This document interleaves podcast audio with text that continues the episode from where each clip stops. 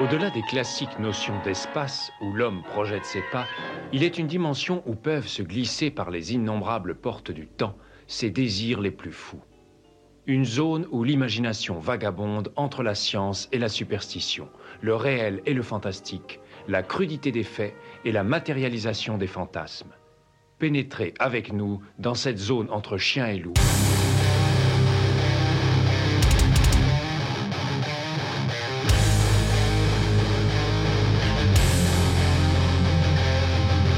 N'éteignez pas votre radio.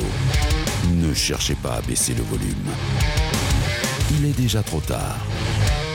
Septième dimension envahit les ondes et débarque en mode podcast.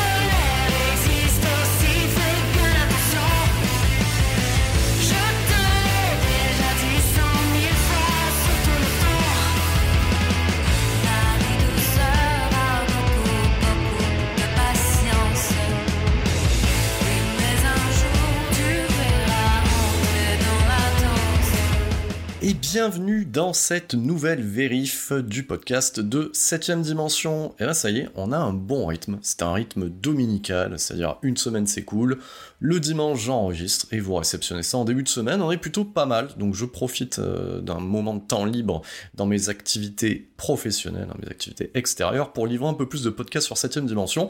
Et on abandonne les Tulkun, on abandonne l'écologie et tel ton daron qui te mettrait une petite calbotte dans la nuque et qui te dirait bon il est temps un petit peu d'arrêter les conneries avec tes films de merde et tes baleines donc là on va se regarder un film de bonhomme et c'est là qu'on attaque John Wick 4 on peut pas faire meilleure entrée en matière au niveau d'un podcast. Moi, je trouve qu'on est plutôt pas mal. Donc, oui, eh ben, John Wick 4, c'est un peu le retour de ton daron dans une salle de cinéma, et quitte à faire un retour, c'était un retour en 2h49 incroyable. Donc jusqu'à présent, la saga John Wick, alors petit rappel, j'ai déjà traité en fait de la trilogie dans un épisode spécial, donc bien entendu j'organiserai ça comme d'habitude sur YouTube avec une jolie playlist dédiée à John Wick, mais au final la saga John Wick, le point de départ en fait, hein, qui est assez mince, hein, ça tient sur un ticket de métro, c'est un prétexte en fait pour à chaque fois gravir des steps, on va dire des étapes dans la castagne cinématographique. Donc Rappel du point de départ. Donc, ce point de départ, c'est un super tueur à gages, qui a perdu sa femme, qui s'était retiré un petit peu des affaires. Là, je remets un petit peu, euh, on va dire, l'église au milieu du village. Donc, il s'était retiré des affaires et euh, sa femme, avant de mourir, hein, bien entendu, euh, pour lui laisse un dernier souvenir d'elle au travers d'un petit chien, petit chien qui se fait défoncer par, c'était quoi? Je crois que c'était un mafioso russe, ou, voilà, le fils d'un mafieux russe, et il a tué le mauvais chien de la mauvaise personne. Et à partir de là, eh ben, on a une saga de films d'action qui nous emmène voyager à travers le monde, au travers des coups de pied et des coups de poing que Keanu Reeves va mettre en travers de la figure de tous ses adversaires. On y découvre un monde souterrain, voilà, dédié au crime, voilà, avec ses règles, donc notamment l'antagoniste principal, donc qui n'est pas une personne mais plusieurs, une organisation qui est la Grande Table, et euh, nous avions laissé euh, Monsieur Wick, voilà, à la fin de l'épisode 3, donc épisode 3, donc si les premiers épisodes c'était quasiment du 1h40, voire 1h50. Le troisième épisode avait gravi les échelons et nous avait amené voyager notamment à Marrakech. Euh, on avait fait un tour dans le deuxième en Italie. Donc le troisième opus avait allègrement dépassé euh, les deux heures et ça avait été une bonne affaire au box-office. On était passé d'un postulat de série B pour le premier film à arriver quasiment avec un budget de série A pour le troisième film, une saga euh, en devenir, avait été annoncé et attendu un John Wick 4, parce que Spoiler alerte, en même temps, je pense que tout le monde l'a vu et tout le monde a écouté mon épisode précédent, mais euh, voilà, si vous n'avez rien vu sur John Wick, donc voilà, vous faites autre chose pendant deux secondes, mais spoiler alerte, on avait laissé John Wick avec une balle tirée par son ami Winston de l'hôtel continental de New York qu'il faisait basculer du haut de l'hôtel pour venir se fracasser directement au sol. Donc vous imaginez bien que dans la vraie vie tout le monde est mort, mais dans le monde de John Wick, eh ben John Wick ne meurt jamais, c'est à peu près ça. Demain ne meurt jamais pour faire un petit lien avec une autre saga euh, qui pas, qui ne met pas en scène un criminel quoique si on se positionne à un moment donné, mais qui met plutôt un agent secret. Et donc notre euh, John Wick était récupéré par le Bowery King, le roi des égouts, incarné par Lawrence Fishburne, donc il le ramassait avec un, un caddie de supermarché, parce que c'est un clodo, donc il fait ça plutôt bien. Et euh, il lui posait la question s'il avait envie de se venger, et on finissait en fait ce troisième épisode sur euh, cette note d'intention là. Donc on était en droit d'attendre du lourd pour John Wick 4. Voilà. Donc ce John Wick 4 a mis un peu de temps à se faire parce que bien entendu, qu'est-ce qui s'est passé entre la sortie de John Wick 3 et ce John Wick 4 Eh bien, il y a eu un phénomène mondial qu'on a appelé la Covid et non pas le Covid, qui a euh, bah, du coup décalé pas mal de tournages ou euh, rajouté du temps sur les tournages en cours. Donc au final, ce John Wick 4 qui devait initialement se tourner en 2020, eh ben, euh, a été tourné en juin 2021. Voilà. Et euh, là où le précédent opus était entre 60 et 70 millions de dollars, et eh bien celui-là est doté d'un budget de 100 millions de dollars qui le fait directement passer dans la case des blockbusters. Donc blockbuster, donc un film de castagne où on y casse des bouches de 2h49 c'est pas rien quand même. Même moi, avant de rentrer dans la salle, je me suis dit, bordel, qu'est-ce qu'ils vont raconter en 2h49 Parce que déjà, ils ont eu le tour de force, parce que c'est un tour de force, hein, euh, sur un plot aussi serré que je vais venger mon chien, faire trois films. Là, ils te font un quatrième film qui, bout à, mi bout à bout, fait la durée des deux premiers. Donc j'ai envie de dire, mais qu'avez-vous bien à raconter? Donc 2h49, 100 millions de dollars de budget, des, euh, un tournage en fait qui va se situer dans plusieurs villes euh, significatives du monde, notamment euh, au Japon, à Berlin en Allemagne, New York pour les États-Unis, donc ça c'était le lieu de place, et pour finir en beauté, et ça j'aime bien. Donc merci Chad Stahelski, merci Kenny Reeves, merci la prod d'avoir inscrit l'héritage de John Wick dans notre chère capitale française, c'est-à-dire Paris. Voilà. Donc, euh, tournage fastueux, euh, un casting qui était déjà fastueux et qui s'agrandit pour voir de nouvelles têtes venir rejoindre l'aventure John Wick. Donc, alors, dans l'ordre. Bon, on va, va pas non plus de nouveau présenter Kenny Reeves. Hein. Euh, J'ai déjà fait un paquet de podcasts sur Kenny Reeves, notamment avec les Matrix et John Wick. Donc, Kenny Reeves toujours dans le rôle de John Wick. Et d'ailleurs, c'est à noter quand même un acteur qui a pas loin de la soixantaine. Hein. Il est à un- une année ou deux années de la soixantaine. Donc euh, j'ai presque envie de vous dire quand vous voyez euh, l'entraînement et l'implication euh, du Lascar pour le résultat qu'on a à l'écran en 2h49, euh, j'ai envie de dire chapeau bas, ça mériterait un putain d'Oscar. Non pas pour les dialogues, parce qu'il y en a très peu, mais pour ce qui est fait à l'écran. Donc, euh, dans, euh, on va dire, la vieille garde, donc Kenny Reeves toujours dans le rôle de John Wick, nous avons toujours Ian McShane dans le rôle de Winston, donc celui qui dirige l'hôtel continental de New York, et qui d'ailleurs jusqu'à présent était l'ami euh, de John Wick, mais qui n'hésite pas à lui tirer directement dessus, à bout portant. Je sais même plus si c'est dans la tête ou, euh, ou dans l'épaule. Bon, pour le faire, descendre de son hôtel par le moyen le plus rapide, c'est-à-dire le toit.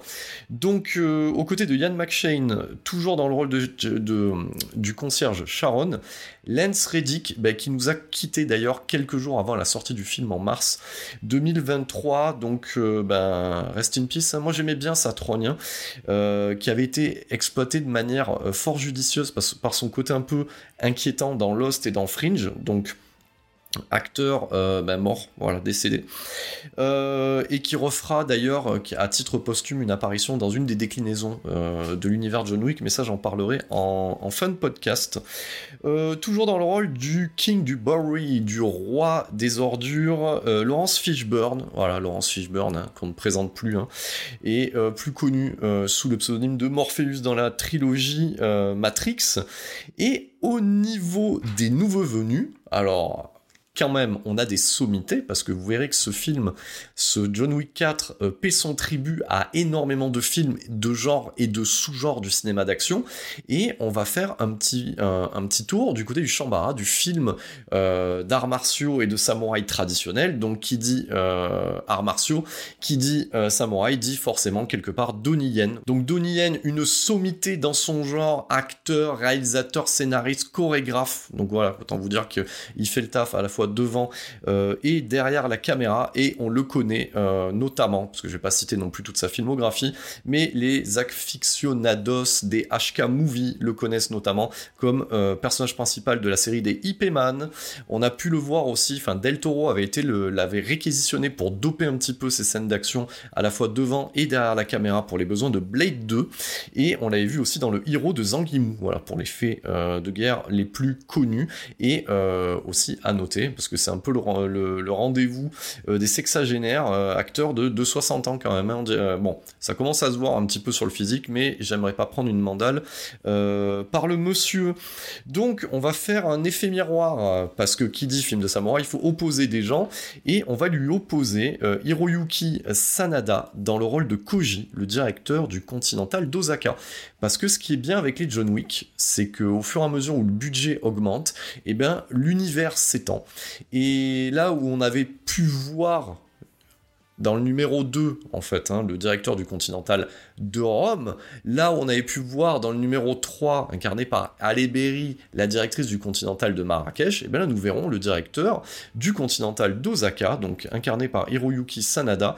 Hiroyuki Sanada qu'on a pu voir dans la série des Rings, les originaux, on a pu le voir chez Danny Boyle pour Sunshine, on a pu le voir chez les Wachowski pour Speed Racer, il a rejoint également aussi Ken Uris pour les besoins de 47 Ronin, et dernièrement, nous l'avons vu chez le comparse de Chad Stahelski, David Dans le Bullet Train avec Brad Pitt. Voilà. Dans le rôle de sa fille et également concierge de l'Osaka, si vous suivez toujours, Rina Sawayana, donc qui est euh, d'ailleurs, voilà, je pense que peu de gens le savent, est une chanteuse et mannequin ultra connue, donc euh, nippone, voilà. Donc une, euh, mannequin euh, japonaise ultra connue et chanteuse aussi euh, de ce qu'on pourrait qualifier de K-pop, voilà. Dans le rôle d'Akira, la fille de Koji et aussi concierge du Continental Osaka. Au menu des nouveaux venus qui vont incarner, on va dire, de nouveaux représentants de l'antagoniste principal, la grande table, nous aurons droit à une sorte de big boss, un petit peu comme dans le jeu vidéo, c'est-à-dire le marquis, donc ça veut dire qu'il est français, incarné par cette trogne de Bill Skarsgård. Alors je crois que je le dis bien, je vais le répéter quand même, Bill Skarsgård, oui oui, ça se prononce comme ça, qu'on a pu voir en nouveau Gripsou pour les moyens des deux ça de Andres Muccetti, nouvelle adaptation euh, du roman à succès de Stephen King, et qu'on a pu voir aussi dans un plus petit rôle dans Deadpool 2. Donc moi j'aime bien sa trogne, ça le faisait bien d'ailleurs hein, pour Pennywise alias Gripsou. Et euh, nous allons rajouter aussi, alors je les fais pas dans l'ordre d'importance, mais je vais quand même le dire parce que quand moi je vois Clancy Brown dans un film, j'ai de suite, euh, on va dire un peu plus d'estime pour le film lui-même, et j'aime bien qu'un, gars comme Chad Stahelski aille chercher le Kurgan d'Highlander et le colonel Zim de Starship Troopers, donc Clancy Brown dans le rôle d'un émissaire de la Grande Table qui va veiller à la bonne utilisation euh, des règles de celle-ci et veiller à ce que le marquis puisse avancer dans le plan qu'il a fomenté à l'encontre de John Wick. Et c'est très joli, c'est un très joli mot, fomenter. Et bien entendu, mon chouchou, parce qu'il est dedans. Et d'ailleurs, au début, j'ai mis un temps euh, avant de le reconnaître, parce que euh, voilà, il est grimé, et j'ai beaucoup aimé euh, ce côté-là. Et ben, ce bon vieux Scott Atkins, voilà. Donc, Scott Atkins dans le rôle, parce que je cherche mes notes, parce que je l'ai noté quelque part, et je vois que j'ai fait ça très bien. Ah oui, voilà. Dans le rôle d'un gangster berlinois qu'il a arcane, voilà, et il est grimé, euh, comment on pourrait décrire ça? Comme une sorte de Zangief à la Street Fighter version berlinoise qui aurait repris du dessert. Et euh, il en fait des tonnes et c'est plutôt judicieux. Ça lui permet de donner libre cours eh ben, à du jeu d'acteur. Parce que ce qu'il faut comprendre avec Scott Atkins, c'est un peu comme Van Damme en son temps, il est enfermé dans, euh, dans des rôles de, de kicker en fait de seconde zone, alors que c'est peut-être le meilleur artiste martial pelliculé euh, que, vous que vous auriez l'occasion de contempler euh, dans d'une flopée de série B à l'heure actuelle disponible. Voilà, ça fait une phrase hyper compliquée. Vous avez compris mon amour pour Scott Atkins. Donc j'avais déjà parlé de Scott Atkins, notamment pour le dernier épisode de la franchise Universal Soldier, le jour du jugement. Voilà, donc je vous invite à aller, euh, je fais comme les youtubeurs un petit peu, allez écouter. Il n'y a pas de, il a pas de lien en description. Hein, vous allez fouiller. Hein, vous êtes grand, vous avez un cerveau. Donc voilà, j'en avais parlé un petit peu de Scott Atkins vite fait. Euh, notamment pour ce dernier opus de la saga Universal Soldier, il faudrait, que je, me cogne aussi la saga euh, Un seul deviendra invincible, voilà, donc euh, Undisputed, voilà, parce que dans le rôle de Boyka, il fait quand même des trucs de dingue à la fois devant et derrière la caméra. Donc voilà, Scott Atkins, c'est la petite cerise sur le gâteau. Je regarde un petit peu voir si j'ai oublié personne. Si j'ai oublié quelqu'un, mais parce que c'est un nouveau venu dans le rôle aussi d'un, pour on va dire étendre un petit peu la mythologie, dans le rôle de Monsieur Personne, alias Nobody, donc qui est ce qu'on appelle un tracker. Voilà, c'est pas seulement un tueur à gages, c'est un tueur à gages en fait qui va suivre sa cible et qui va, on va dire, attendre que sa cote augmente. Voilà. Donc vous avez vu que dans l'univers des, des, John Wick, il y a une cote voilà, qui augmente au fur et à mesure que le personnage survit. Et bien lui, il veille en fait à ce que le, sa cible augmente, aille jusqu'à sa cote maximum pour euh, la dessouder, et bien entendu, sa cible, et ben c'est Monsieur Wick, et dans le rôle de ce Monsieur Personne, Shamir Anderson, et ben qui, j'étais sur son wiki, il n'a pas fait grand chose. Donc, euh, en tout cas, je pourrais citer une ou deux choses que personne n'a vu. Donc, euh, donc voilà un petit peu pour le casting de ce nouveau John Wick. Alors, remettons un petit peu les plots d'usage. Donc, John Wick, donc en, en, tout cas les trois premiers films, ça payait son tribut un petit peu à tout le cinéma, en espèce de mélange euh, bien digéré de tout ce que nous a offert le cinéma d'action, en prise de vue réelle, ces 20 ou 30 dernières années. Et effectivement, euh, ce John Wick 4, parce qu'on le sent hein, au niveau des personnages, au niveau de sa structure et même au niveau de sa durée, c'est peut-être euh, l'épisode où on sent le plus l'influence western en fait. Voilà, parce que on va pas se mentir, euh, les, John Wick sont des westerns, mais celui-là on le sent bien. De par sa durée, qui va se rapprocher un petit peu de ce que fait Sergio Leone, donc euh, notamment pour le bon, la brute et le truand. Et c'est une référence qui est pas anodine, hein, parce que c'est cité par Chad Stahelski, mais même s'il l'avait pas cité, on l'aurait vu, parce qu'il va mettre en place trois personnages. Qui vont interagir au, au, fur et à mesure de l'intrigue. Donc le premier personnage c'est John Wick, le deuxième ça va être celui de Kane, donc son ami mais qui devient un antagoniste parce que embauché par la grande table, et celui en fait de Shamir Anderson, c'est-à-dire le Monsieur Personne, le tracker. Et, euh, et du coup le, les trois vont interagir au fur et à mesure de l'intrigue, céder plus ou moins, et il va y avoir des, retourne, des, retournements de postulat en fait. Voilà, donc c'est-à-dire que celui qui pourrait être l'ennemi au départ ne l'est plus à la fin. Et ce qui fait que ça rend le film de Chad peut-être un peu moins basique qu'il n'y paraît. J'aime beaucoup euh, ce truc-là. C'est-à-dire que oui, il a un, point de départ qui est, simpliste, mais il va, et c'est ça qui est intéressant, parce que c'est le point de départ de chacun des John Wick en fait. Donc euh, dans la team constituée entre le producteur et le réalisateur, c'est-à-dire Kenny Reeves et, euh, et Chad c'est-à-dire qu'avant de lancer un John Wick, ils vont se poser la question de la légitimité, c'est-à-dire euh, pour quelle raison on, on, refait un épisode. Et effectivement, la raison première de, cet épisode-là, en fait, c'est de pousser les curseurs au maximum, et au maximum au niveau de tout ce que ça va englober, c'est-à-dire il faut qu'il y ait une forme de cohérence entre les scènes d'action, les lieux de tournage et les personnages. Et effectivement, de faire une espèce d'épisode en forme de maxi best-of, parce que c'est un petit peu ça, hein, façon Sergio Leone, eh ben c'est eh ben c'est pas trop con comme idée de départ. Je pense qu'ils ont regardé un petit peu les choses en se disant voilà, euh, on va dire que les précédents c'est notre équivalent de, pour une poignée de dollars et pour quelques dollars de plus, donc il faut que cet épisode 4 ça soit le firmament, c'est-à-dire le bon, la brute et le truand. Donc c'est-à-dire mettre en place ces trois personnages, les faire voyager et faire voyager aussi leurs intrigues, leurs intrigues et que chaque scène d'action que l'action écrive euh, l'intrigue et inversement. Et c'est ça qui est incroyable, et c'est ça qui est formidable, et c'est pour ça aussi que finalement il y a très peu de dialogue dans... Alors il y a des parties dialoguées, voilà, donc on voit bien qu'il y a quand même une structure qui est entrecoupée entre grosses scènes d'action et parties dialoguées, mais ce sont surtout des personnages d'arrière-plan, ou pour mettre en place, on va dire, l'intrigue de la grande table ou la mythologie, en arrière-plan, où il va y avoir du dialogue. Parce que les personnages principaux ne discutent que peu, mais quand ils discutent, ça va être efficace et ça se fait au fur et à mesure de l'action. Voilà. Et c'est ça qui est intéressant.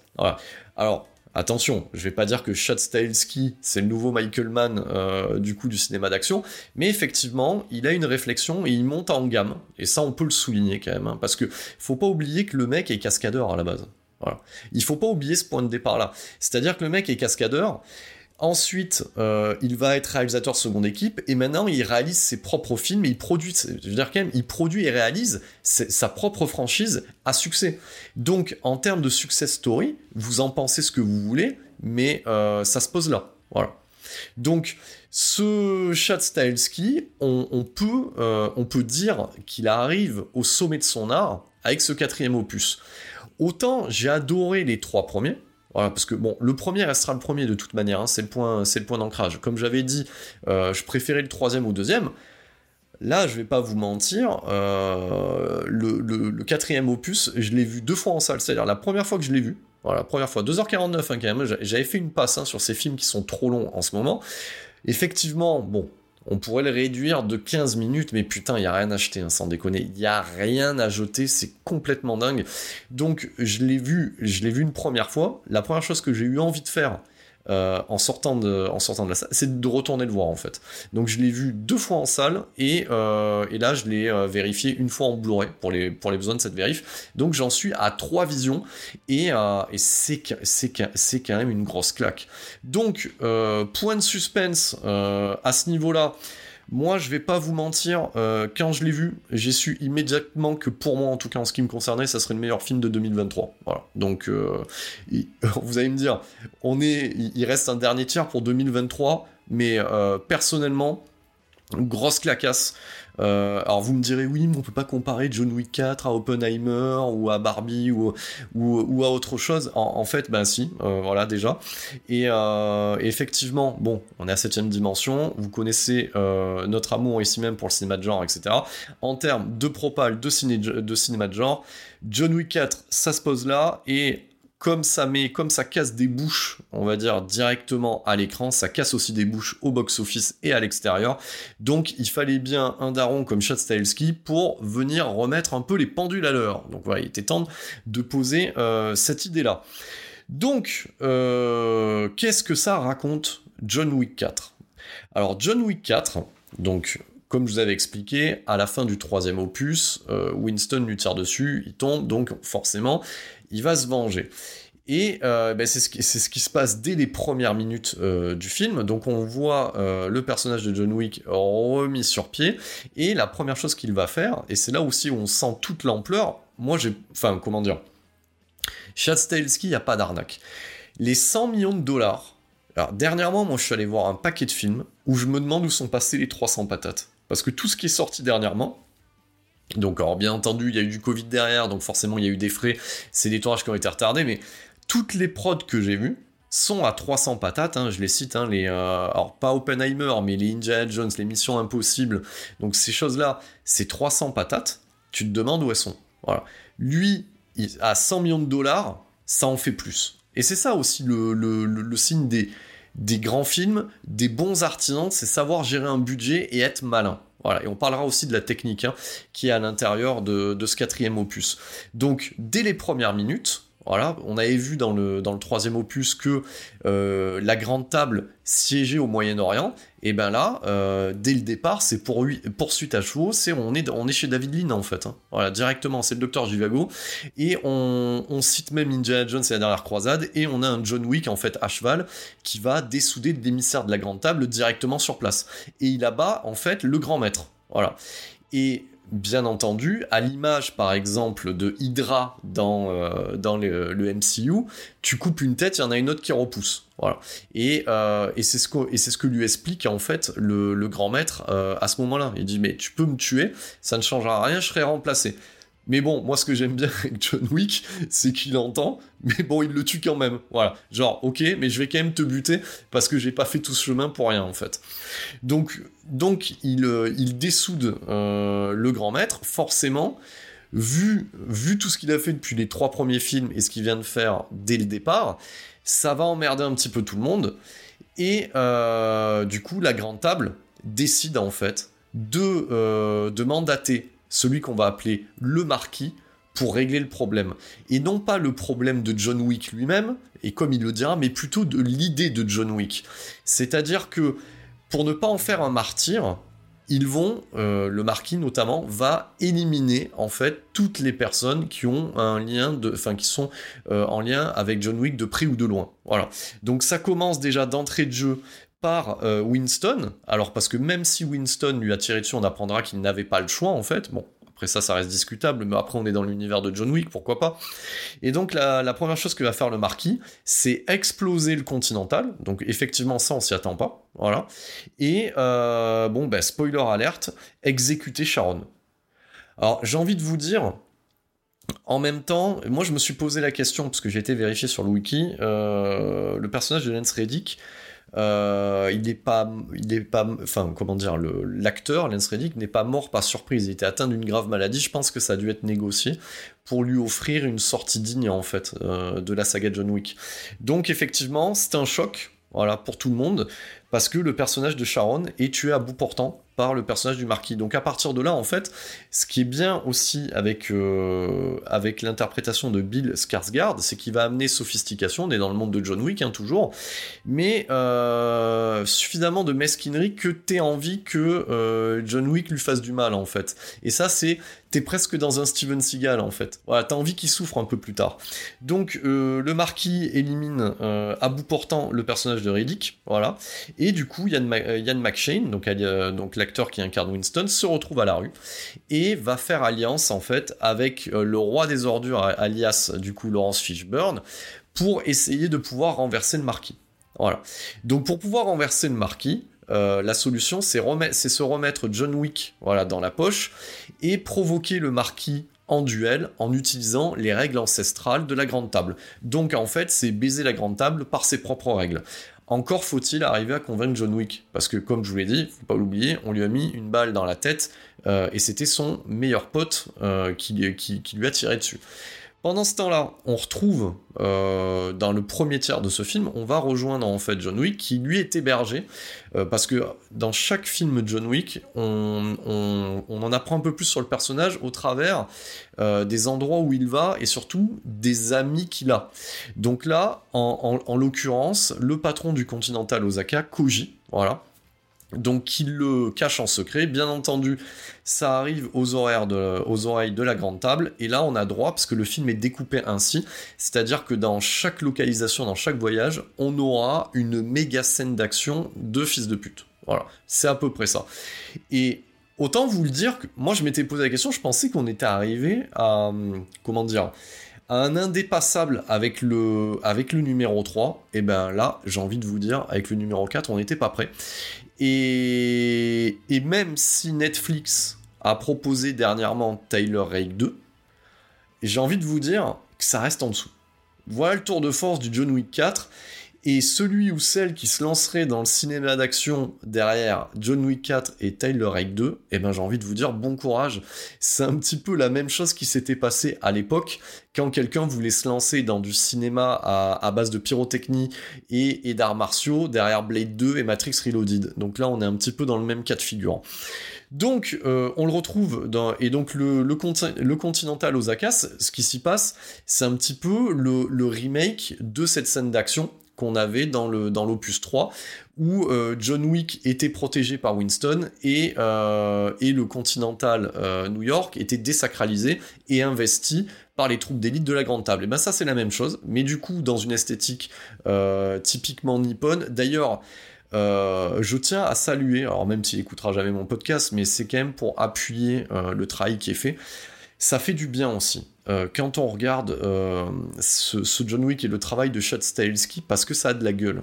C'est-à-dire que techniquement, euh, je parle de la pure mise en scène, parce que là, vous pourriez me dire, oh, mais c'est pas mis en scène. Non, non, non, c'est mis en scène. C'est chorégraphié au millimètre. Sa caméra est pensée.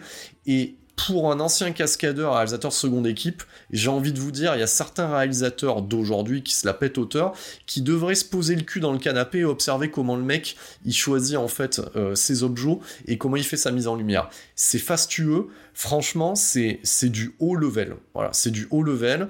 Euh, chaque il y a un soin qui est apporté, c'est vraiment de, un soin du détail dans la déco. Donc euh, chaque petit objet dans, le choix des lumières, comment c'est éclairé, l'ambiance, même le choix de la musique, là je vais faire une petite parenthèse aussi sur la musique, hein. Euh, c'est toujours de très bon goût. C'est toujours de très bon goût et toujours actuel. Et si c'est pas actuel, ça va être euh, du coup une reprise réactualisée.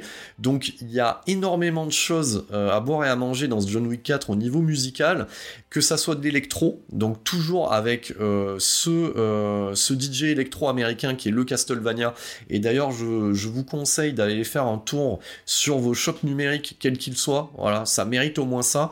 Pour 5 balles, euh, il a sorti un album euh, sur les 4 titres qu'il a pu produire euh, pour ce John Wick 4. Voilà, moi j'ai fait l'acquisition directe, c'est de la pure bombe. Voilà. Et vous y trou- trouverez notamment le, titre qui illustre la baston et la chorégraphie dans la boîte de Scott Atkins à Berlin. Donc voilà, du, du haut level. Il y a une reprise que vous avez entendue en début de podcast aussi du Painted Black des Rolling Stones, version française, parce que ce que j'aime bien avec Chad Stahelski, c'est-à-dire que, et ça, c'est le signe aussi euh, des gens de goût. Voilà, donc Chad, si tu m'écoutes, même si tu as un nom de giga Chad, parce que tu t'appelles Chad, tu as du goût. Voilà, donc le mec, ça se passe à Paris. Tu vas y entendre des reprises du Painted Black version française. Voilà. Tu vas y entendre du Justice. Donc à chaque fois, il y a un morceau qui est lié. Euh, j'y viendrai sur la partie parisienne parce que c'est vraiment le clou du spectacle. Donc restons à, Osaka.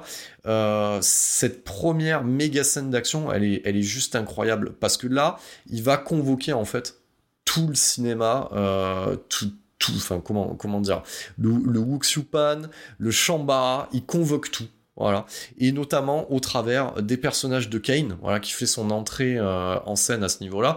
Donc lui, il a un parcours parce qu'il y a des vrais storylines, hein, c'est vraiment à la Sergio Leone, hein, c'est vraiment le travail qui est fait euh, derrière, parce que le scénario est mince, mais les personnages sont bien travaillés. Donc Kane, c'est un, ben aussi, voilà, ça c'est euh, voilà le, le Ronin en fait, hein, le samouraï sans maître. Euh, c'est un, ex-tueur à gages euh, aveugle, voilà, qui, euh, bon, alors ça n'est pas de spoiler, on le comprend assez rapidement. Donc, euh, qui a euh, sacrifié ses yeux euh, pour obtenir sa, sa liberté et celle de sa fille. Voilà, on le rappelle, voilà, parce que c'était un pote à John Wick, on le rappelle pour s'occuper de John Wick, et il ne peut pas refuser, sinon on va tuer sa fille. Donc, ce qui fait de lui un anti-héros, en fait. Voilà, moi j'aime bien aussi cette, euh, cette frontière, euh, voilà, qui est travaillée. C'est pas juste manichéen, le, on va dire, le, le, traitement des personnages. Donc, il, il n'a pas envie de le faire, mais il va le faire quand même. Et, euh, et on va parler aussi énormément dans ce film du code de valeur. Donc, forcément, ça va avec le film de samouraï. Donc, euh, il fait son entrée en matière euh, dans cette scène-là. Donc, on y voit au départ des affrontements avec euh, une garde rapprochée du marquis, voilà, qui sont tous habillés en costume avec des ranjos, qui au départ vont se faire dessouder par des sumos et, par des flèches et, par du sabre, pour ensuite introduire John Wick et un nunchaku, un petit hommage à Bruce Lee aussi. Voilà, donc aussi gros travail euh, au niveau de, de Keanu Reeves pour la gestion euh, réaliste voilà, de, de l'art du nunchaku. Voilà, parce que bon, euh, le nunchaku c'est très peu utilisé, enfin depuis Bruce Lee on, on le voit plus trop. Et on voit vraiment dans cette partie-là un peu ce qu'a essayé de faire Tarantino aussi avec, euh, avec les deux Kill Bill. Voilà. C'est de rendre hommage aussi euh, à tout ce pan-là du cinéma d'action. Et, franchement, ça fait plaisir. C'est bien digéré, c'est bien mis en scène. Euh, franchement, c'est cool, ça déboîte. Donc, les, les scènes, et, tout est pensé dans le décor, etc. Le décor sert en fait pour la chorégraphie, mais en même temps, la chorégraphie s'adapte au décor. Putain, c'est loin d'être con dans, dans sa mise en image, et c'est jouissif. Voilà, c'est jouissif. Et tout ça cumule en fait dans un point d'or vraiment typique du cinéma euh, d'arts martiaux traditionnel, avec un affrontement, voilà, entre, entre Koji et Kane, voilà. Et toujours avec cette idée de vengeance, voilà, parce qu'il y en a un qui tue l'autre, vous avez bien compris qui tuera l'autre, et qui laisse euh, sa fille saine et sauve, et qui lui dit en fait, euh, je t'attendrai. Voilà, c'est un, un petit peu cette forme d'hommage à ce cinéma-là, et un petit clin d'œil aussi euh, à Kill Bill, à ce que ne fera pas d'ailleurs Tarantino, hein, parce qu'il a souvent dit que les enfants euh, des personnages principaux euh, s'affronteraient ou viendraient se venger, et bon, on l'a jamais vu, hein, ce Kill Bill 3 et 4. Donc voilà, on a cette partie-là. Ensuite, le scénario, parce que c'est ça aussi, le veut, c'est-à-dire que pour que le personnage de, John Wick puisse affronter le marquis, bah, il faut qu'il regagne du crédit.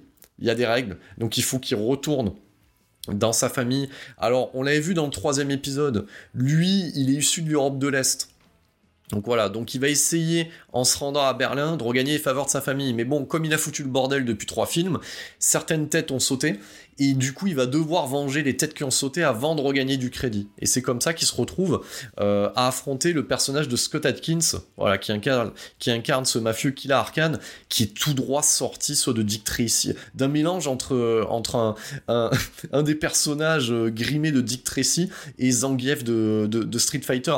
Et c'est très ludique, voilà. Et tout le décor est utilisé, voilà. Donc c'est une boîte.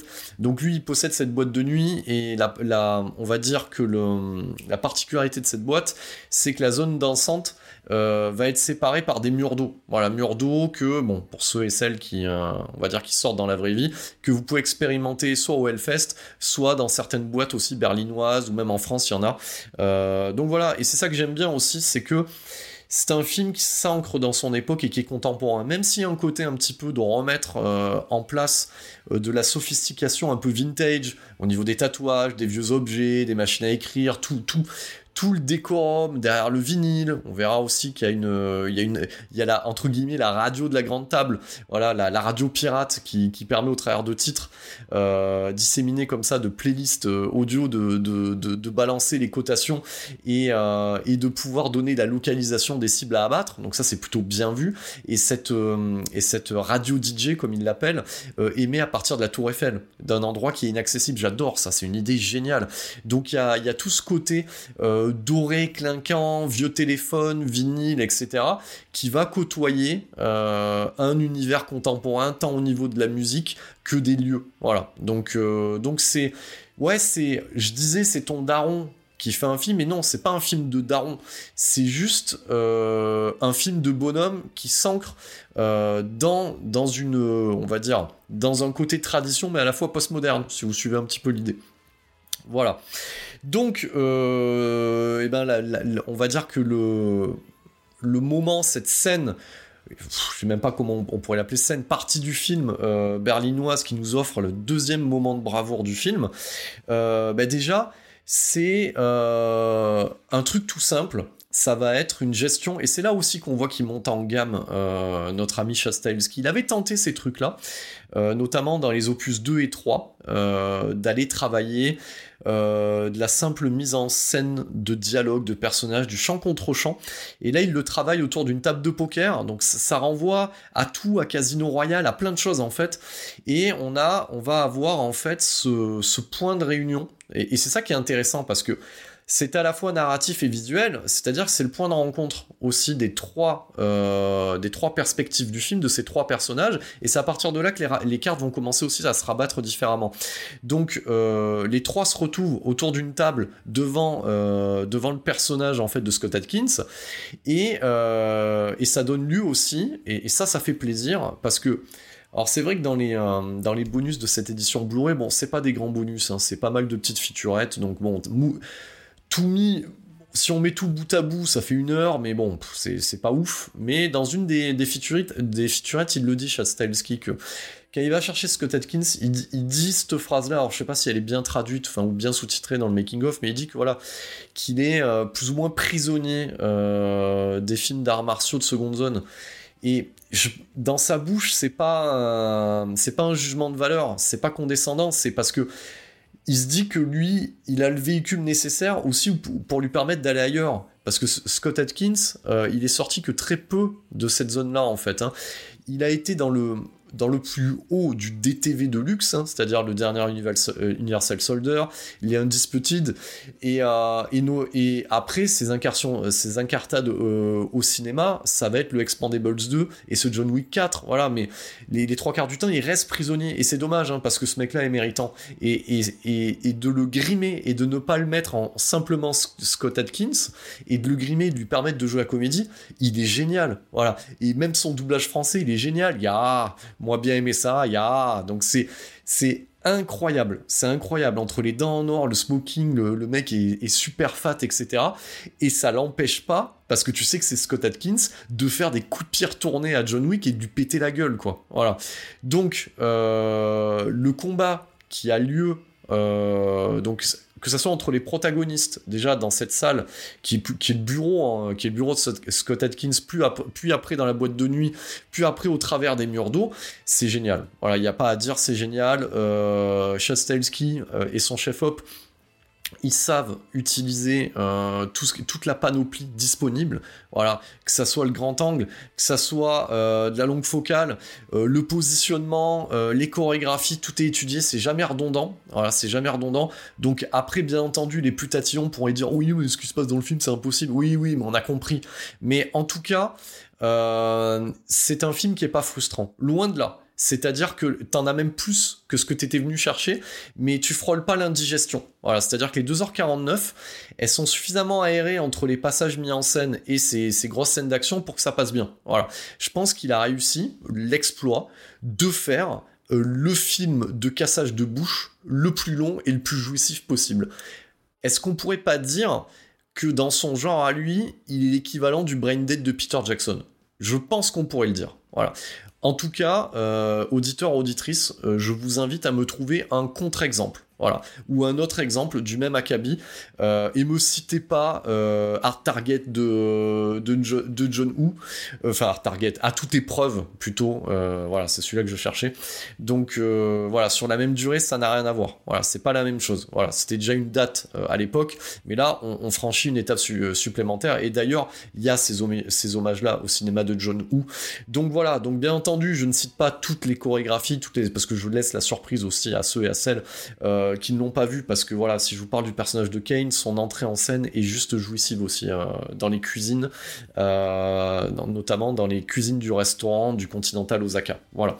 Donc euh, restons à Berlin, donc euh, cassage de bouche euh, en règle, euh, il y a même un travail sur la diégèse. Voilà, donc l'univers du film et cette musique du Le Castelvania qui est à la fois intra et extra diégétique. Donc, c'est-à-dire que autant on peut comprendre que euh, la chorégraphie où on vise le plan séquence, hein, alors il y a des raccords quand même, hein, euh, souvent des raccords numériques, mais on est loin de Tyler Ike. Là, c'est quand même en place. Voilà, Tyler Ike, c'est full raccord numérique. Donc, euh, il y a une mise en place de la choré en fonction des mouvements de caméra, mais la musique aussi, au niveau du montage et de, celle qui est entendue, parce que c'est la même chose en fait, euh, cette montée en pression, et, c'est pour ça, moi j'avais déjà noté dans l'épisode 2, notamment dans les arènes, hein, dans cette soirée a les- dans les arènes à Rome, euh, on reproduit le même truc et ça marche super bien. Quoi. Et c'est pas de l'autocitation. Voilà. Donc, euh, il regagne du crédit euh, et il peut du coup déclencher le duel avec le marquis. Donc tout ça nous amène à Paris et sur toute cette partie en fait du film qui a été tournée à Paris. Voilà. Alors, ce qui est important aussi à noter, c'est que toutes les scènes du marquis ont vraiment lieu. Voilà, à quelques, à quelques décors près, dans des lieux emblématiques parisiens. Donc ça a tourné à Versailles, on a fermé le Louvre pour tourner à Louvre, et il y a beaucoup de choses qui ont été tournées, parce que voilà, si vous avez, enfin, parce que c'est pas parce qu'on est français qu'on a l'habitude d'aller à Paris, mais on reconnaît les endroits et tu sens que c'est vraiment tourné sur place, et ça, ça fait plaisir. Il y a que euh, cette scène sur le rond-point de l'Étoile où, bien entendu, euh, pour des raisons évidentes de sécurité, ça a été reproduit euh, sur un aéroport, voilà, et après repatché, recomposité euh, sur After Effects, puis monté et refourni comme ça. Mais effectivement, tout est quasiment tourné à Paris, ça, ça fait du bien. Voilà, ça, ça fait du bien. Donc, on a pu, ils ont pu bloquer euh, euh, le centre Pompidou, euh, justement pour une scène qui, qui a lieu, euh, notamment dans, dans cet échange pour le duel. C'est tourné au Sacré-Cœur, donc il y a vraiment énormément de choses, et ça, ça fait plaisir. Alors, si vous allez fouiller un peu sur le net, vous pourrez y entendre aussi euh, pas forcément des bonnes choses sur ce tournage euh, sur ce tournage parisien. Moi j'avais pu noter des infos, j'étais tombé sur un article. Alors je sais plus si c'était sur Slate ou Brut ou je sais plus quel autre euh, média un peu un peu flingué qu'on a aujourd'hui là, euh, qui est un peu cross-platform hein, 360 à la fois vidéo et écrit. Donc euh, où euh, apparemment parce que Chad Stahelski quand il est venu, il a fait appel euh, à des techniciens français et, euh, et du coup on lui a reproché. Voilà, les techniciens français ont reproché des horaires à rallonge, euh, de l'animosité euh, avec un réalisateur qui était souvent dans l'improvisation. Voilà. Donc voilà, ils lui ont rep- reproché un côté peu professionnel. Ils s'attendaient à quelque chose de plus, professionnel, de moins véhément avec le budget alloué. Alors, comme je vous l'ai toujours dit, euh, alors moi j'ai pas bossé en ciné, hein, j'ai bossé, euh, j'ai bossé en- et je bosse aussi euh, en pub et, euh, et en télé, euh, notamment sur le, sur le secteur français. Et ce que je peux lire là, c'est juste de. Voilà, c'est au niveau de l'intermittent, je suis désolé hein, s'il y a des intermittents et des intermittentes qui m'écoutent, mais prouvez-moi le contraire, c'est de la mauvaise foi. C'est de la mauvaise foi.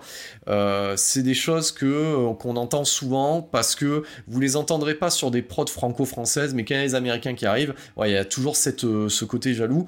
En même temps, j'ai envie de vous dire, là on a affaire à un, un cascadeur, parce que ça, s'était déjà vu dans les précédents, dans les making-of de ce qu'on savait. Le mec, en fait, euh, il, est pas, c'est c'est- pas Molière le gars. C'est-à-dire que vous l'avez compris, il n'y a pas réellement de scénar. Il a une ligne directrice, voilà. Et en fonction des décors, des lieux, même s'il a fait les, repérages, la Corée va évoluer et, euh, et on laisse place un petit peu à, à cette forme d'impro, euh, à même le plateau. Et je trouve ça bienvenu dans le cinéma d'action. C'est ce qui fait aussi le côté euh, in, in your face des John Wick, un peu frontal. Et, euh, et ben ouais, ben qu'est-ce que j'ai envie de vous dire? Ben oui, oui, des horaires à rallonge, oui, le gars c'est américain, il a des sous, et il vient à Paris, et comme, il a des sous, ben ouais, en même temps c'est comme ça, qu'est-ce que vous voulez que je vous dise? Donc euh, déjà soyez beau- euh, d'avoir sur votre, on va dire sur votre CV, la ligne John Wick, plutôt que plus belle la vie. Enfin, je sais pas ce que vous en pensez, voilà. Donc ça, c'est petit tacle aussi, voilà, à ce genre de conneries. Euh, parce que euh, parce que nous on est on est spécialiste en la matière. Voilà. Moi je, souligne ce qui est bien en France notamment je vous l'ai dit hein, le, travail qui est fait euh, sur les balles perdues des choses comme ça. Voilà ça c'est bien. Voilà. Par contre voilà les conneries qu'on peut lire comme ça bah, ça c'est moins bien. Donc donc des fois c'est aller chercher la merde là où il n'y en a pas. Déjà soyez contents qu'ils viennent tourner à Paris que ça soit exploité autrement. C'est quand même fou d'ailleurs petite parenthèse là-dessus c'est quand même fou qu'il faut que ça soit un américain voilà, qui viennent pour exploiter des lieux comme ça dans le cinéma d'action. J'ai envie de vous dire, et ça je m'adresse euh, aux postulants, euh, on va dire à ceux qui désirent passer à la réal en France, en fait je vous attendais quoi pour écrire des trucs comme ça? Voilà, on, on les a les lieux en fait. hein. Voilà, donc, euh, donc même limite, j'ai envie de dire, s'il y a des têtes pensantes de Netflix France euh, qui m'écoutent, euh, ben voilà, je sais pas, regardez un peu ce qui se passe. Il y a des choses à faire plutôt que Marseille ou Bernard Tapie. Je sais pas, je vous, glisse, à l'oreille. Enfin bref, Bah, parenthèse refermée. Donc on arrive à, on va dire, ce plat de résistance, le dessert, je sais pas comment vous voulez la, comment on peut l'appeler, mais toute la dernière partie qui se passe à Paris, c'est festival. C'est festival parce que Putain, le mec a des idées de dingue. Il a des idées de dingue. Donc, alors, déjà, euh, d'exploiter ce côté Tour Eiffel, moi, ça m'a plu. Euh, et autre réalisateur américain, donc celui de euh, Tomorrowland, à la poursuite de demain, qui avait exploité aussi euh, ce côté société secrète, etc., et que la Tour Eiffel pouvait se transformer, en fait, en vaisseau pour aller dans une autre dimension. C'est génial. Mais oui, et, et là, on exploite la Tour Eiffel, notamment une zone inaccessible du public, où on y met en fait des, on va dire, une de, comment on pourrait appeler ça Euh, Ouais, la radio de la grande table quelque part, voilà, où on a euh, toute une foule de DJ euh, qui vont relayer les infos de manière musicale, une fréquence en fait qui n'est écouté que par les tueurs à gages, notamment de France, d'Europe, mais en tout cas localisée française. Donc ça, c'est plutôt cool. Et, et alors du coup, pourquoi je vous parle de ça? C'est parce que en fixant un duel 24 heures plus tard avec le marquis, voilà, John Wick euh, se retrouve avec 24 heures d'attente avant avec ce duel et, et le marquis va tout faire en fait pour que le duel n'ait pas lieu en fait. Donc il va utiliser tout ce qu'il a, euh, on va dire, euh, en main. Et ce qu'il a en main, c'est de augmenter sa prime de manière anonyme sur lui. Et le parcours pour aller d'un point A à un point B, c'est-à-dire de l'endroit où il est à Paris jusqu'au Sacré-Cœur à euh, telle heure du matin, et ben ça, va être à la fois un, remake de ce qui avait été fait à la fin de l'opus 2 et notamment au début de l'opus 3, c'est-à-dire des tueurs à gages de partout qui essayent de le zinguer. Donc c'est à la fois un hommage à ça, en même temps que euh, c'est un petit clin d'œil au guerrier de la nuit en fait de Walter Hill. Et ça c'est plutôt bienvenu. Et il exploite les arrondissements parisiens comme jamais personne l'avait fait jusqu'à présent. C'est quand même ouf ça. Voilà. Donc euh, donc c'est génial parce que pareil, utilisa- utilisation de la musique intra-extra-dégétique, les morceaux qui sont balancés en fait vont rythmer l'action. Et quelle action bordel Ça se passe dans les rues parisiennes. Et euh, tout ça va culminer jusqu'au rond-point de l'étoile où on a une méga scène d'action filmée, comme on pourrait dire, en 360, parce qu'il s'agit d'un rond-point, où le danger vient à la fois des gens qui sont dans les bagnoles, parce que ça peut des tueurs à gages, comme en fait euh, de la population lambda qui est en train de circuler sur ce rond-point de l'enfer et qui peut te dégommer en passant en bagnole. C'est incroyable. Et pour réaliser cette scène, parce que quand on la regarde, on sent que ça sent un petit peu la tricherie numérique, mais ça passe plutôt bien, c'est que euh, ils ont tourné en fait, euh, on va dire, tout ce qui va être l'environnement directement à ce rond-point-là. Et après, ils ont reproduit ce même environnement sur un aéroport en truquant euh, les bagnoles. Donc, ils ont créé un système, en fait, hein, qui est une sorte de matelas plié qui vient tamponner en fait l'acteur et on remplace ce matelas euh, motorisé par une vraie bagnole en post-prod et le tour est joué et il y a vraiment cette envie euh, d'aller créer quelque chose d'inédit et t'as- vraiment tu te demandes moi quand je l'avais vu au ciné bon j'ai regardé autant il y en a les deux, deux premières, je me suis dit putain, ça sent pas le numérique, les coups de portière et comment c'est projeté. Bon, après, j'avais senti le numérique, je me suis dit, mais enfin, comment ils, font pour qu'on sente vraiment l'impact? Et bien voilà comment ils le font en fait. Et c'est là aussi où le, le making-of du Blu-ray il est assez intéressant, c'est de voir un petit peu ces détails. Et, euh, et puis ça utilise tout. Quand, je dis qu'à 100 millions de dollars, on a droit à tout. Donc on a du stabilisé Ronin, mais on a aussi du, euh, du, du, stabilisé. Euh, j'ai inventé euh, un, mot à la con qui n'existe pas, du stabilisé plané. Non, on a surtout du drone. Voilà. Donc ce que j'allais dire, c'est qu'on a du plan aérien. Donc il y a, y, a, y a vraiment euh, tout le savoir-faire qu'a acquis Chad Stahelski avec son comparse David Leitch sur, les, sur le MCU, parce que c'est eux qui étaient réalisateurs seconde équipe, c'est à eux qu'on doit de ces caméras aussi qui sont, euh, qui sont euh, fabriquées sur les bagnoles avec les cascades et tout ça pour qu'on ait vraiment l'impression d'être dans le nerf de l'action. Tout ça euh, sert en fait cette saga de John Wick et notamment le numéro 4. Donc là, on a cette cerise sur le gâteau là, qui est en point de l'étoile, mais après ça s'arrête pas là en fait. C'est-à-dire que il y a vraiment une réflexion il va nous ressortir un truc qu'on n'avait pas vu depuis. bon, le, c'est vrai, le Once Upon a Time in Hollywood de, de, Tarantino, c'est vrai, voilà. Mais euh, c'est plutôt un gimmick. Alors que là, ça sert vraiment à l'action.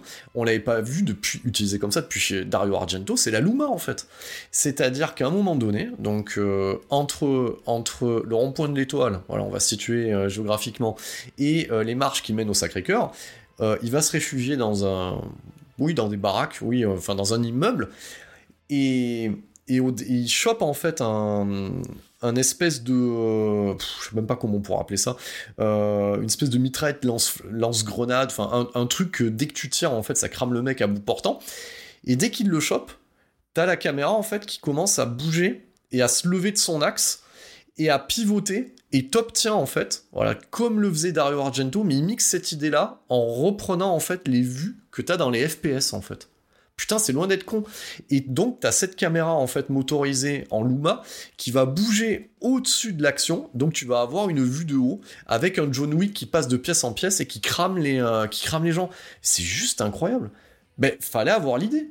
Fallait avoir l'idée. Voilà. Alors, certains pourront dire oui, c'est euh, démo jouable. Mais non, mais c'est ludique. Bon, tu fais pas tout un film comme ça, mais là, je me suis dit, eh ben là, je suis surpris. Voilà. Dans, un cinéma, euh, voilà, dans une, dans, dans une ère cinématographique où plus rien ne me surprend, dans un John Wick où le scénario est épais euh, comme un ticket de métro, je suis surpris. Donc je suis surpris euh, dans la technicité, dans le qualitatif, dans les mouvements de cam. Putain, c'est ouf. Le mec, c'est un cascadeur. Voilà. Donc dis chapeau bas. Le mec, c'est un cascadeur.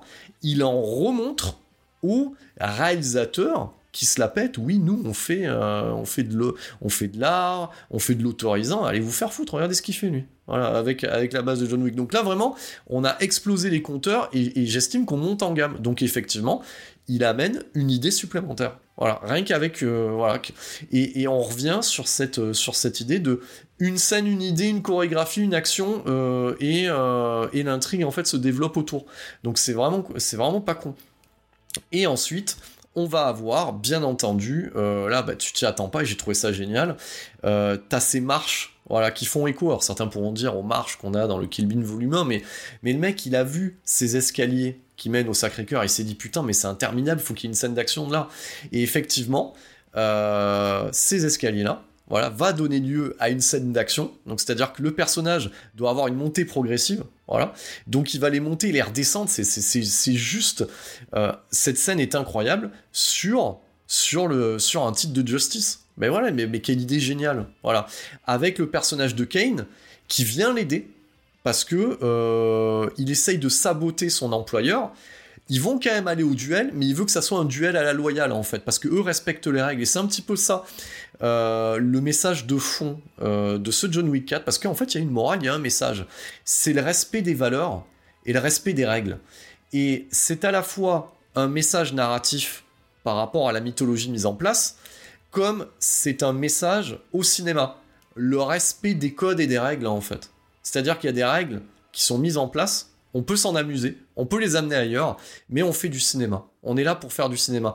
C'est pour ça que John Wick, effectivement, il y a des idées de cinéma à l'intérieur, et que c'est pas un truc de plateforme de VOD flingué. Voilà. Vous voyez la nuance? Voilà. Donc, tout ça nous amène au point d'orgue en hauteur. Voilà, c'est presque Hitchcockien en fait. hein, euh, du coup, ce climax final. Et, euh, et, et effectivement, on aura un duel au pistolet. Donc, on rappelle le western. Et à l'issue de ce duel-là, tout le monde s'en sort plus ou moins bien. Voilà. Et euh, on laisse un petit peu à la manière, je pense, oui, j'ai envie de vous dire, un petit peu à la manière de, de Spielberg avec la dernière croisade. Donc là, on tue symboliquement John Wick, mais il pourrait revenir, mais quand même, ça fait office de clôture, et c'est pas plus mal. Voilà, j'ai envie de vous dire. C'est déjà un, tour de force euh, que ce film, euh, enfin que cette idée euh, soit arrivée à un quatrième film qui dure 2h49. Voilà. C'est déjà un sacré tour de force euh, à ce niveau-là. C'est, alors on va pas dire un chant du cygne, mais euh, je me demandais bien, j'avais peur hein, quand même, hein, avant que le quatrième arrive, je me suis dit putain ça va peut-être être l'opus de trop, et, non en fait, c'est ça, ça qui est bluffant avec la saga des John Wick, c'est que dès le départ du premier film tu te dis bah, et en fait non, et le deuxième bah, et non, c'est toujours aussi bien, et ça monte en gamme et c'est surprenant. Donc, euh, donc je dis moi chapeau bas, euh, Chad Kenny Reeves, toute cette équipe-là, euh, d'avoir mené votre barque aussi bien, de nous avoir offert un festin visuel en termes d'action en 2023. Ça fait du bien, bordel, hein, parce que je vous ai dit ça, glisser entre euh, Barbie, les bombes atomiques, les espions, voilà, et les Tulkun, ça fait du bien puisse se régaler comme ça euh, pendant plus de 3 heures et être rassasié. Voilà. Donc c'est un... voilà, moi je vous l'ai dit, hein, moi, pour moi pour l'instant c'est mon, c'est mon film préféré de 2023. C'est le haut du panier. euh, J'espère que ce sera pas le film préféré de la décennie, quelque part. Mais au final c'est raccord. hein. Moi mon film préféré de 2021 c'était Matrix Resurrection, il y avait déjà Kenny Reeves. Donc, euh, donc on, y revient, on s'en souvient. Voilà. Donc, euh, donc, alors, du coup, c'est quoi la suite? Quelle est la suite des opérations? Alors, ce film-là, 100 millions de dollars, eh ben, c'est un succès parce que déjà euh, sur son propre terrain, donc c'est-à-dire aux États-Unis, son week-end d'ouverture, c'est 73 millions de dollars. Donc, euh, et puis ça culmine euh, à 426 millions de dollars, toute euh, exploitation confondue, c'est-à-dire toute zone géographique confondue.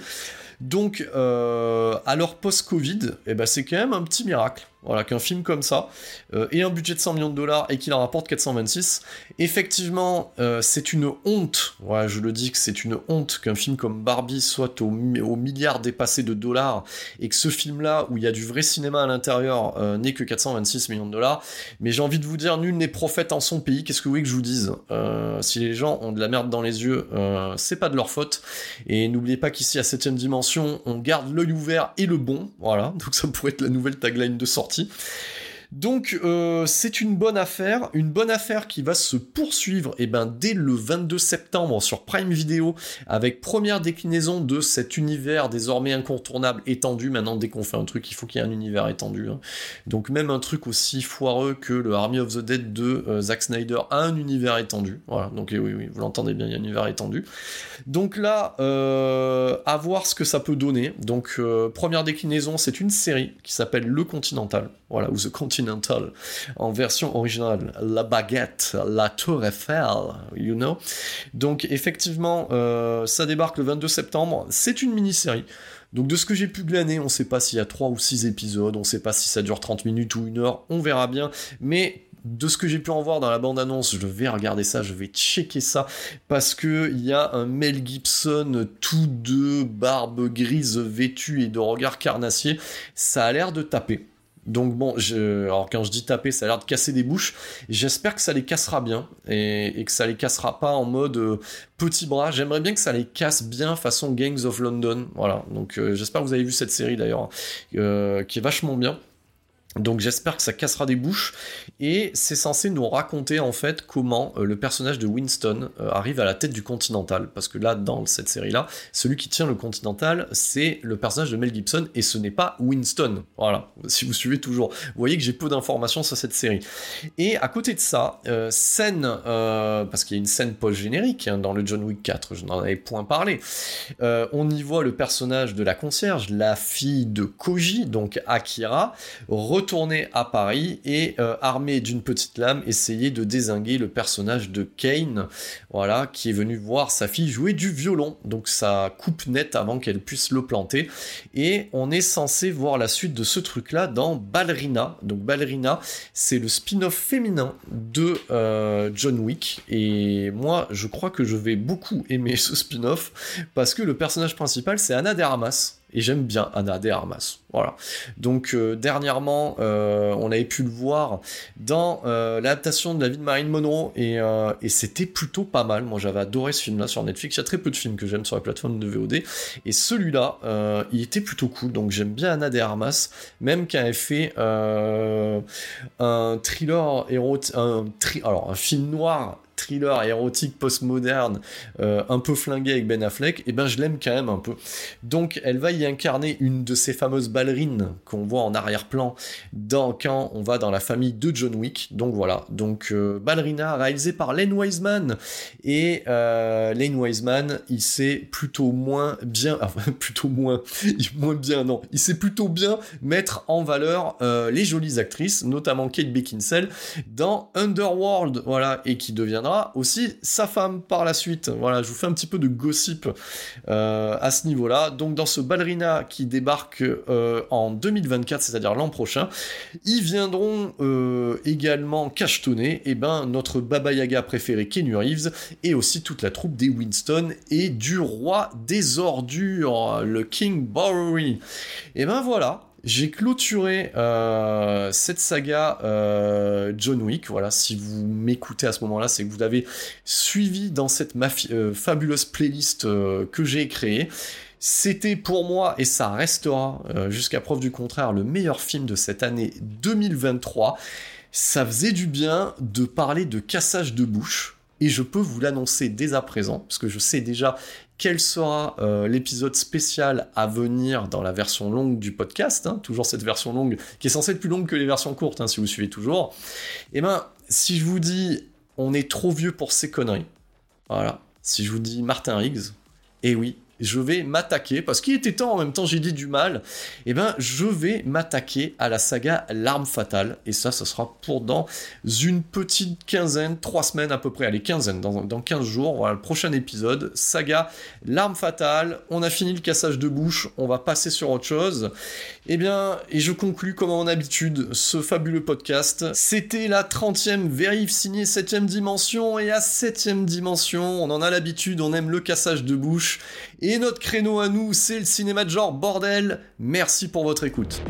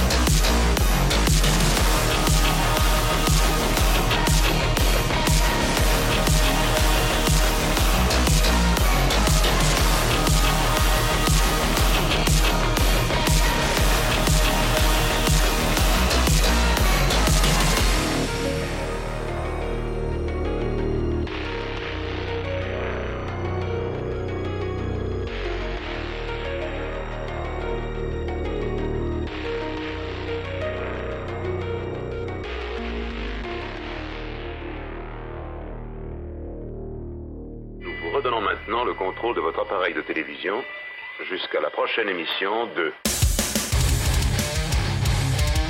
Septième dimension en mode podcast.